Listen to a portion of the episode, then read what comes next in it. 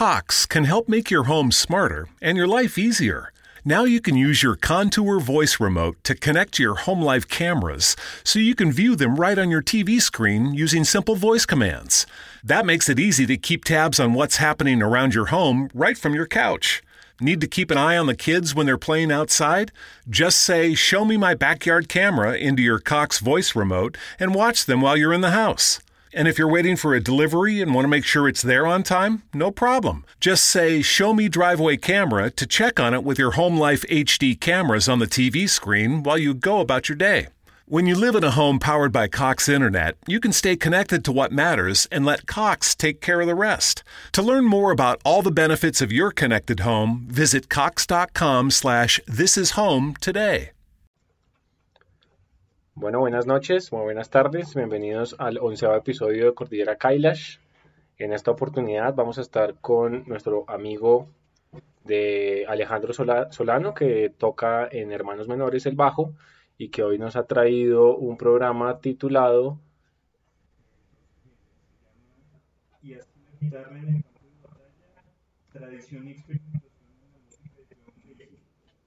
Ok, entonces vamos a estar escuchando música solamente de John Fahey.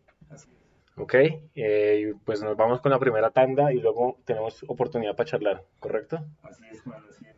Listo, entonces, sin más, escucharemos primero Poor Boy, Long Ways from Home de John Fahey, claramente.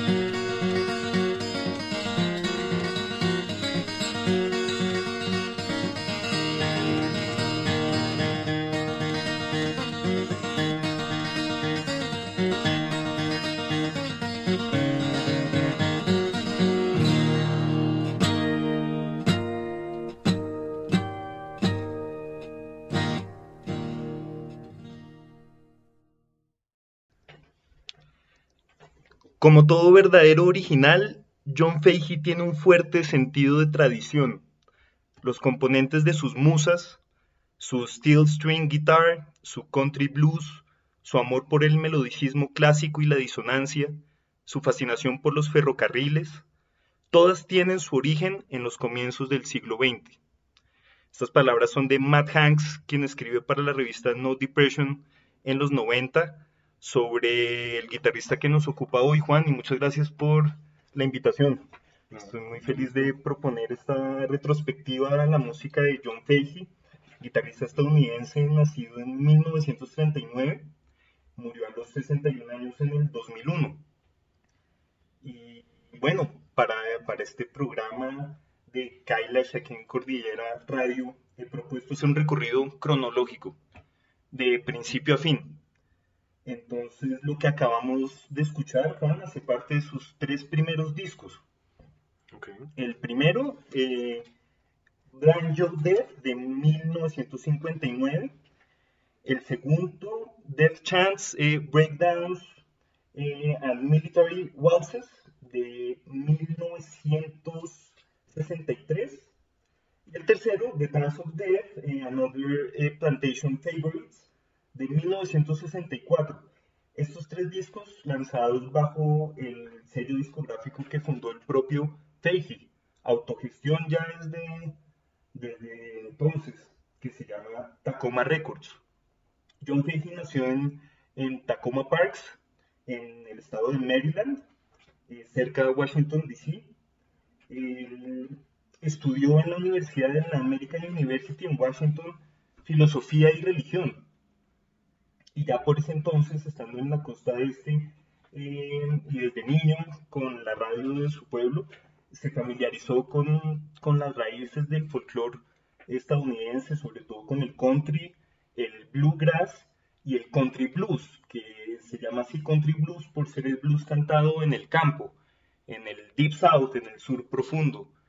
Eh, tendrá también su relación con el delta blues y, y, de ahí su contraste con lo que sería el blues urbano, quizás hecho con guitarra eléctrica. Así que John Fahey fue desde el principio un enamorado de la guitarra acústica y sobre todo de la guitarra, la steel guitar de, cuerdas de, acero, me imagino yo que es el sonido distintivo y es el que también se toca en la, en la guitarra eh, con el slide, tan propio de estos géneros folclóricos de, de Estados Unidos yo me temo que no voy a decir todo lo que, me he estado imaginando que iba a decir. entonces, lo que ha preparado. Rápidamente, tan solo voy a decir que, bueno, he estudiado filosofía. Se hizo amigo de dos personas, John Bussard y Dick Spotswood. ¿Y sabe a qué se dedicaban estos tipos? No. A coleccionar discos y sobre todo a cazar discos de artistas de blues grabados en los años 20 y 30 entonces Stacy se les pegaba unos viajes hacia el sur de Estados Unidos en busca de rarezas. Casi que ellos cuentan que iban a las comunidades negras del sur de Estados Unidos a tocar puerta a puerta a conseguir discos. Em, entonces, bueno, en esa misma época él funda Tacoma Records y hacia 1963 viaja a California para hacer un doctorado, perdón, una maestría en la Universidad de Berkeley una maestría en filosofía. Uh diría que ese fue un error craso. Se desencantó por completo de la academia, le cayó muy mal el sesgo eh, positivista eh, de filosofía analítica que aún no impera en la academia anglosajona. Y en 1964, durante el Festival de Folk de Berkeley, durante una presentación de J. E. Maynard, cuentan que Feiji se paró entre el público y empezó a increpar a Maynard diciéndole que estaba manoseando el folk para lucrarse, que eso no era folclore verdadero, que lo que él estaba tocando no era bluegrass verdadero. Y otra persona que estaba en el público, que no recuerdo, se le acercó a Feiji y le, dijo, le dijo, oiga, usted y yo, usted es el único que, que como que entiende lo que está pasando aquí, lo que significa el folk. Venga conmigo. Esa persona lo reclutó para ser uno de los primeros estudiantes del programa recién inaugurado en la maestría en folclore en UCLA, en la Universidad de California en Los Ángeles. Entonces John Fahey abandona su programa de filosofía en Berkeley, se va para Los Ángeles a estudiar eh, este programa de folclore y hace una tesis, al parecer bellísima, que sí que yo creo que se puede rastrear porque se publicó en el 71, sobre la música de Charlie Patton, uno de los primeros en grabar country blues en los años 20. Eh, también ya estando en la costa oeste con su amigo Ed Denson, eh, fortalecen Tacoma Records. Y yo no sé si ya dije esto, a lo mejor sí, pero entonces eh, que John Fahey publicara sus tres primeros discos bajo su propio sello discográfico para la época era completamente revolucionario, era verdadera autogestión en un momento en el que estaba completamente mal visto autopublicarse. Em, de, hecho, bueno, perdón me interrumpo. Em, hay varios elementos de lo que está diciendo que muestran, digamos, situaciones revolucionarias o atípicas en la constitución del sonido de John Fahey. Digo, estábamos hablando ahorita mientras sonaba la música, que no, en estas primeras, primeras siete canciones no hay voz siendo un factor revolucionario, eh, o bueno, más, no sé si revolucionario porque no soy altamente conocedor del género, pero sí hay un gran vínculo pues, del blues con el storytelling y con los cuentos y la narrativa, digamos, de vida de las personas que empezaron a tocar esto, por un lado. Y por el otro, le iba a decir que me causa intriga pensar que el origen de John Fahey, de todas formas, es un, origen, em, digamos, acomodado, que puede ir a la universidad, ¿sí? que, que es, digamos, de una facción suburbano, intelectual, a diferencia de muchos otros que son más outcast, ¿sí? Como esta idea, este mito clichésudo de voy tocando guitarra dentro del tren de, de, Polizonte. Sí, cruzando. Es, interesante esas cosas. Bueno, digamos, el hecho de que John Cage prescindiera de la voz, dice haber, eh, digamos que se enfocó en la música instrumental y guitarra. Eso fue lo que vino a llamarse eh, de su producción la, la, americana primitiva, que es como el rótulo que se le dio a una música que habría tenido su carrera en, en, John Fahey y que se llama así como por, por analogía con eh, el primitivismo francés, que es como una categoría de la pintura de pintores franceses que no tuvieron tutores que empezaron a pintar de manera completamente autodidacta, autodidacta rústica, y eso sería John Fahey en guitarra, pero él queriendo conservar algo así muy respetuosamente el espíritu de la tradición folclórica, de, sobre todo de la música negra del sur de, de, Estados Unidos. Y él, con lo que usted acaba de decir, Juan, se reconoce perfectamente en su dimensión de hijo de los suburbios, blanco, uh -huh. así que cuando él increpa y ya tiene su ocasión de, de, de, de los ojos a los folcloristas y al, entre comillas, el revival del folclore de los 60 porque los veía como un montón de blancos manoseando una tradición que no les pertenece. Uh -huh. Como que yo yo con una originalidad suya, con una voz propia, digamos, empapándose del lenguaje de la guitarra gringa. Y para eso quisiera algo rápidamente de una entrevista del 97 que hizo Jason Gross sobre, sobre una antología de música folclórica que hizo eh, Harry Smith. Entonces le, le, pregunta a la revista que se llamaba Perfect Sound Forever en el 97, le pregunta al entrevistador, ¿has escrito sobre la antología de Harry Smith? Esta tuvo un gran efecto en ti, supongo. Responde John, todos los que aprendimos música folclórica, música folclórica real, para aprender a tocar la guitarra con el objetivo de expresarnos a nosotros mismos, todos nosotros escuchamos la antología y la usamos extensivamente para nuestra propia creatividad. Pregunta, dices que la antología es música folk real. ¿A qué te refieres? Responde John, bien, hay música folk falsa, como la de un chico de los suburbios haciendo el blues negro o música de los apalaches. Pregunta, pero tú encontraste algo auténtico en el material de Smith. Y aquí viene la respuesta de Feige que me parece bellísima. Aparte de consideraciones estéticas, las emociones expresadas allí son mucho más directas, en lo que él considera folk real. Vienen de personas que vivieron las vidas de las gentes folk, no de engendros suburbanos que están cantando la tradición de alguien más. El muy tosco ya al final de su vida, en sus últimos años. Estos, los falsos folks, no descubren cómo expresarse a sí mismos por cuenta propia.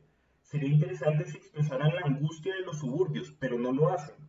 Sería auténtico si eso fuera de lo que habla o canta un engendro de los suburbios. El pato suburbano o lo que sea. Pero no lo hacen. Créeme, allí hay muchos patos, pero en cambio ellos adoptan la música de otras culturas de las cuales no saben nada. No hicieron un muy buen trabajo. Eh, bueno, con esta visión sobre el folclore de John Fahey, yo creo que avancemos, Juan. Me parece. Este segundo bloque eh, corresponde a los discos eh, de Ray San Bernardino, Birthday Party, Another Excursion del 66, también de Tacoma, el disco Requia del 67, que es el, un, el primer disco que John Fahey hizo no bajo su propio sello, sino bajo uno más grande, eh, el Vanguard Records. Y eh, por último, eh, The Yellow Princess en el 68, también bajo el sello Vanguard. Este segundo bloque tiene la particularidad que, aun siendo discos de la segunda mitad de los 60, en ellos empieza a perfilarse lo que es ya no una vena puramente tradicional en John Fahey, sino los, los principios de su experimentación. Por eso aquellos que hayan prestado atención al título que propuse para el programa verán como el título es perfecto, engloba por completo la trayectoria de John Fahey. Tradición y experimentación. No creo que haya habido mejores títulos, Juan. Realmente no. Vamos entonces con el segundo bloque.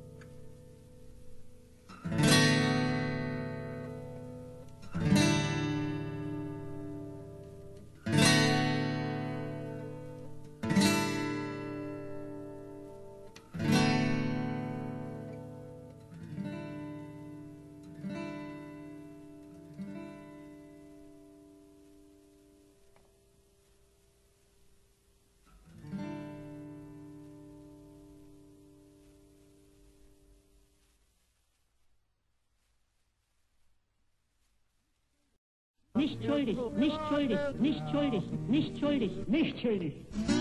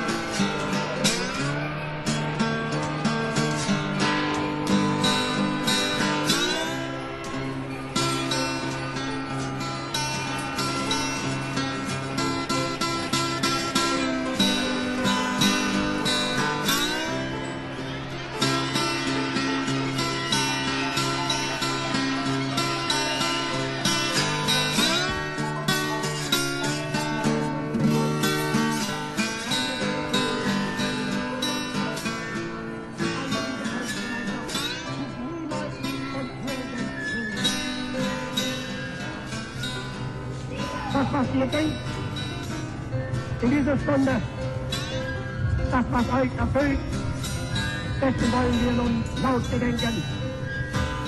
Unsere teure Heimat, unser teures deutsches Reich, zieht ein!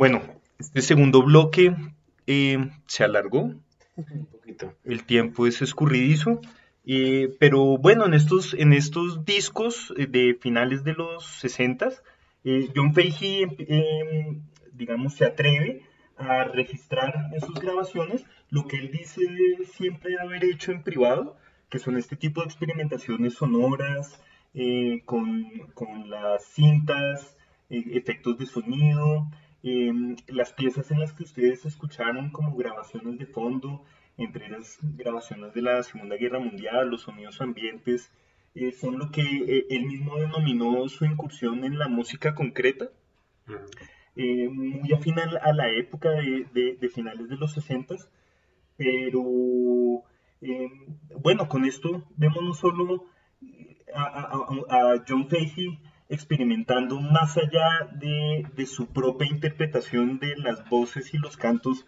folclóricos del country blues y del country y del bluegrass, pero aún así Juan él persistió en el uso de la guitarra acústica como, como, música, como música fundamental y como plataforma de exploración fundamental.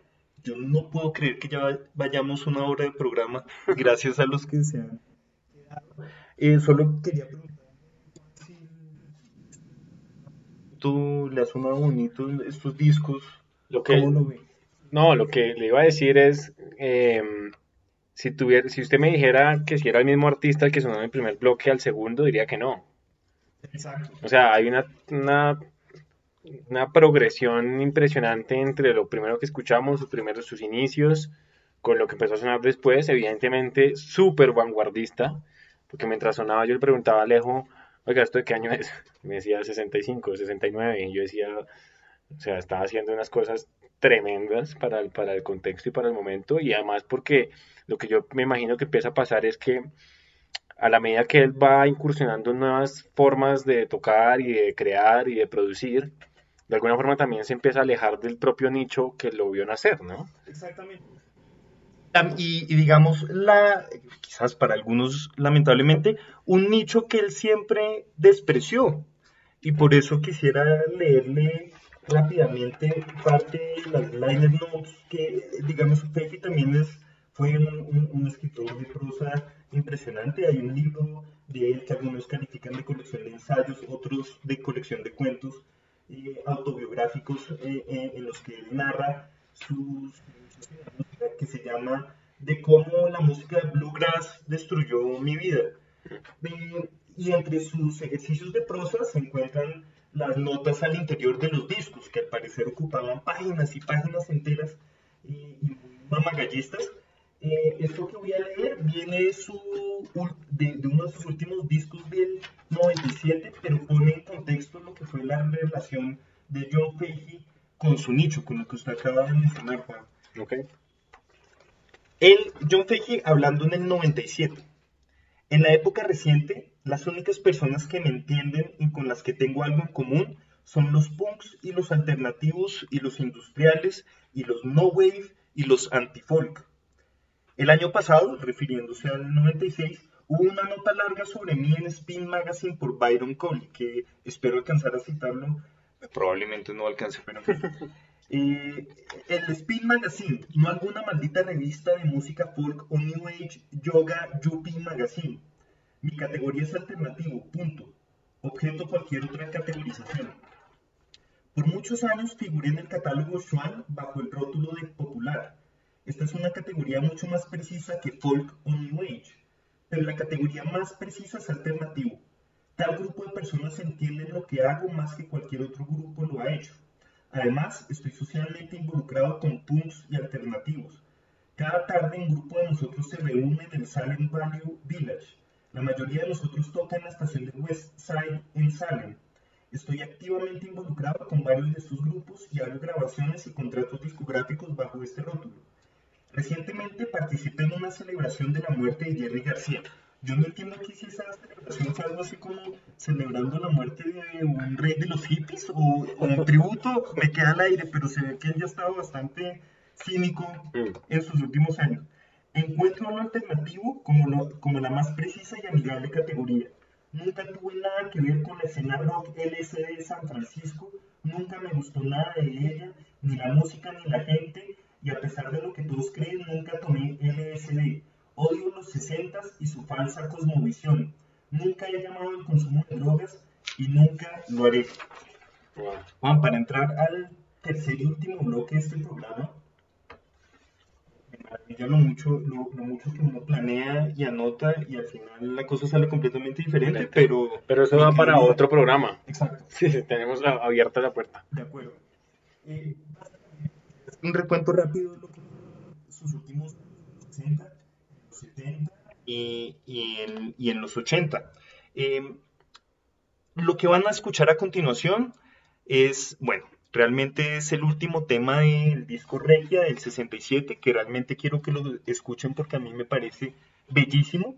Es una interpretación de Feiji de un himno cristiano episcopal, Fight On, Christians Fight On. Eh, él descreyó durante muchos años de una denominación religiosa particular, sino que eh, la incorporación de himnos episcopales y cristianos a su música obedece a su amor profundo por el folclore estadounidense. Y sabemos por las raíces del gospel, del negro spiritual, en fin, que los cantos y los himnos religiosos hacen parte integral de ese folclore rural de- del sur de, de Estados Unidos.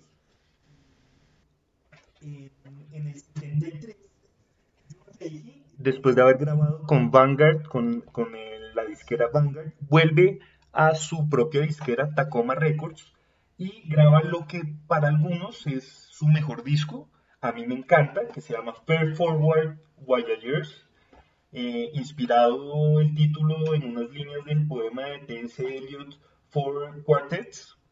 Vamos a escuchar después del himno episcopal eh, el segundo tema de este disco del 73 que se llama Thus Krishna on the Battlefield y así Krishna en el campo de batalla. Y ya algunos reconocerán el título de nuestro programa, así la guitarra en el campo de batalla.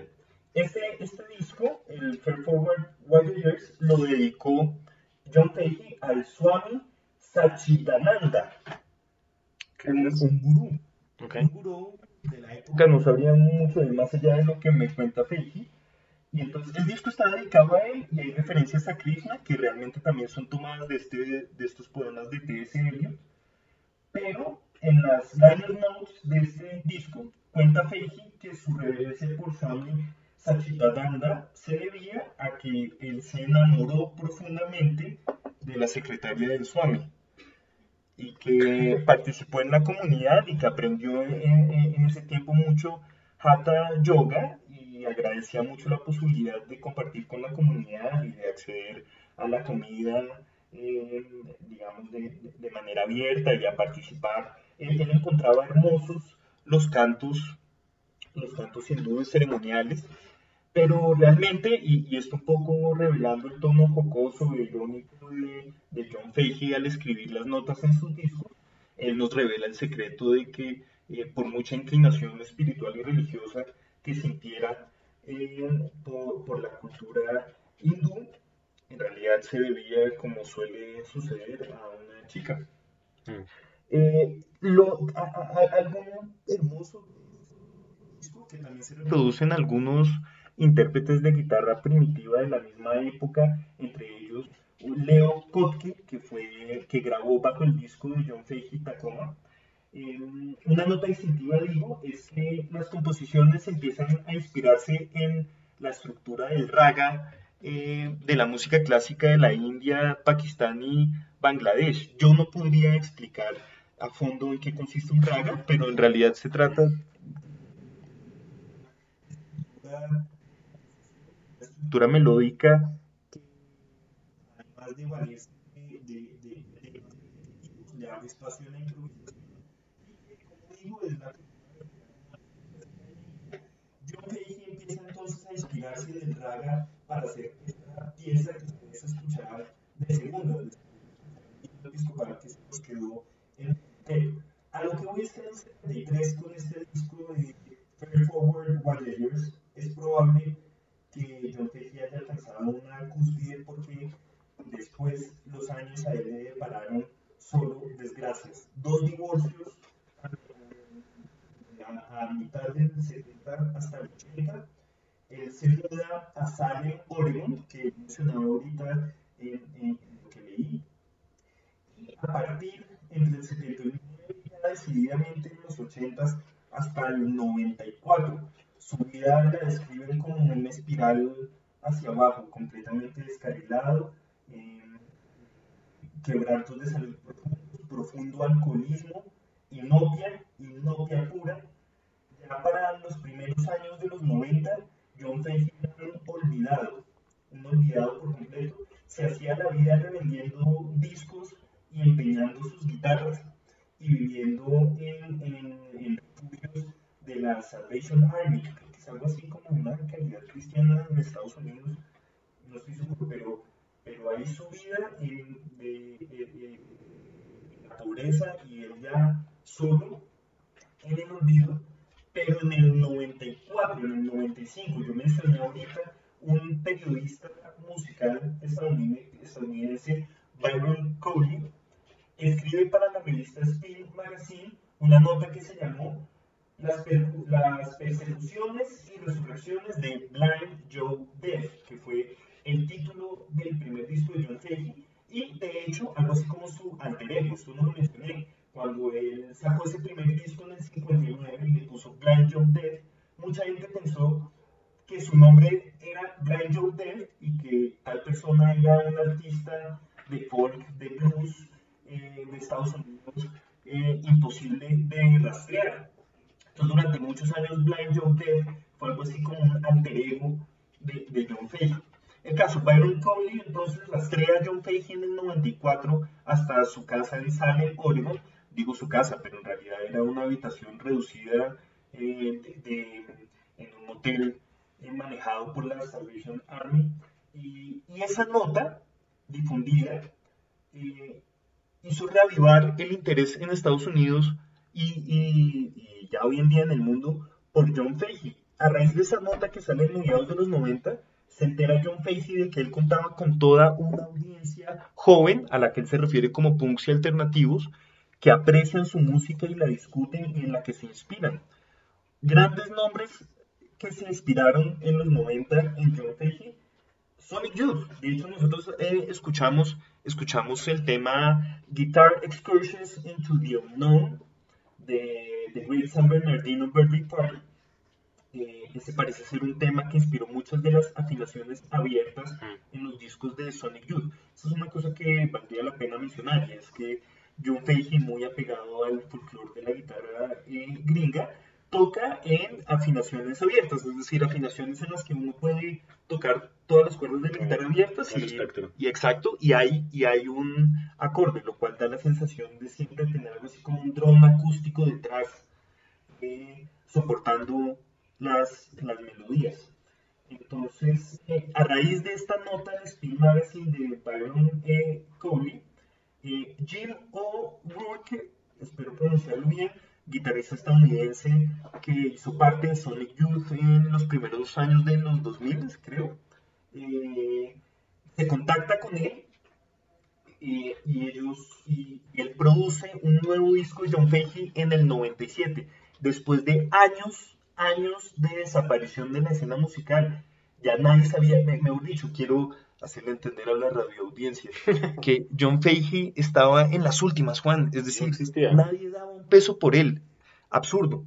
Entonces, esta labor de este periodista de Byron Coley se prestó para así como un redescubrimiento de John Fahey, que es precisamente lo que John Fahey propició en los 60 al hacer estos viajes a Estados Unidos con artistas de blues los que redescubría y les reanimaba la carrera, entre ellos uno muy famoso, eh, Booker White. A John hay- hay en todo esto algo así como una simetría, justicia poética, cósmica, en el sentido de que la labor de John Fahey por reavivar las voces olvidadas, las voces olvidadas de los años 20 y los años 30, de alguna manera se le retribuyó en la forma de él encontrar una carrera renacida en los 90, rodeado de gente joven, de gente que se identificaba con el punk, con el noise, con lo alternativo, con la electrónica. Así que eh, después de escuchar este par de temas, vamos a escuchar el primer corte del disco de 1997, uno de los últimos discos de John Fahey, bajo el sello Table of Elements, manejado por Jim O'Rourke, en el que ustedes encontrarán a un músico que hace, eh, eh, que experimenta con la guitarra eléctrica, que hace eh, paisajes sonoros. Mejor dicho, ustedes allí no reconocerán al John Fahey con el que empezamos. De ahí que ¿Qué hacemos, Juan? Démosle play, démosle play. ¿Quieres cerrar al final? Sí, Listo. al final. Solo le, le iba a decir que pareciera no fortuito que después de leer el manifiesto anti todo de John Fahey, ¿sí? usted decida poner primero un himno cristiano para luego poner un himno pagano desde el cristianismo como es lo Krishna. ¿De acuerdo? Básicamente para reafirmar el carácter de forajido de John Fahey que no está vinculado realmente a un nicho salvo el de la música y el de la guitarra, lo cual me parece poético y poderoso. Totalmente. Hagámosle.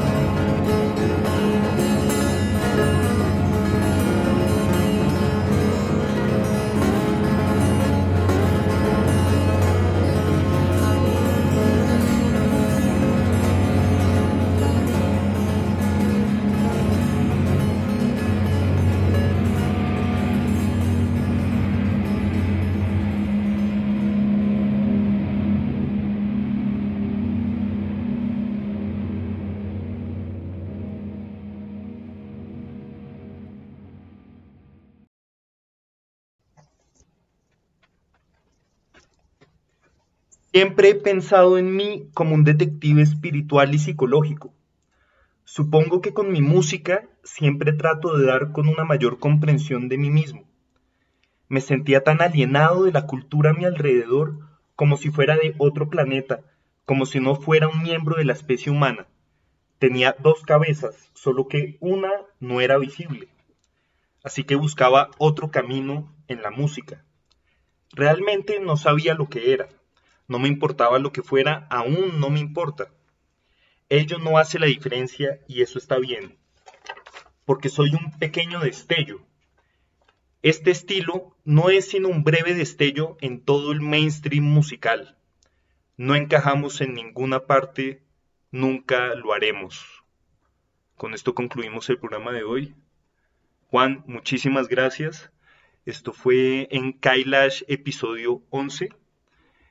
Eh, eh, así la guitarra en el campo de batalla, tradición y experimentación en la música de John Fahey. Muchas gracias a todos los que nos escucharon.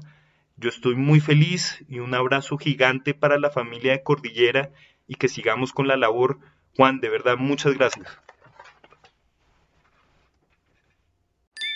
Seriously, who's blowing up my phone? Oh, yeah. Powerball. This is your big reminder from the California Lottery. Tonight's Powerball jackpot is over $250 million. Play now. Please play responsibly. Must be 18 years or older to purchase player claim. Nada es más importante que tu familia, así que ¿no se merecen lo mejor? Eggland's Best te brinda un mejor sabor y nutrición. En comparación con los huevos ordinarios, Eggland's Best te ofrece 10 veces más vitamina E, 25% menos de grasa saturada y 6 veces más vitamina D, junto con ese sabor delicioso y fresco de granja que a ti y a tu familia les encanta. Todos queremos lo mejor para nuestras familias. Entonces, ¿por qué no los mejores huevos? Porque la manera en que tú cuidas a tu familia no tiene nada de ordinario. Solo Eggland's Best. Mejor sabor, mejor nutrición, mejores huevos.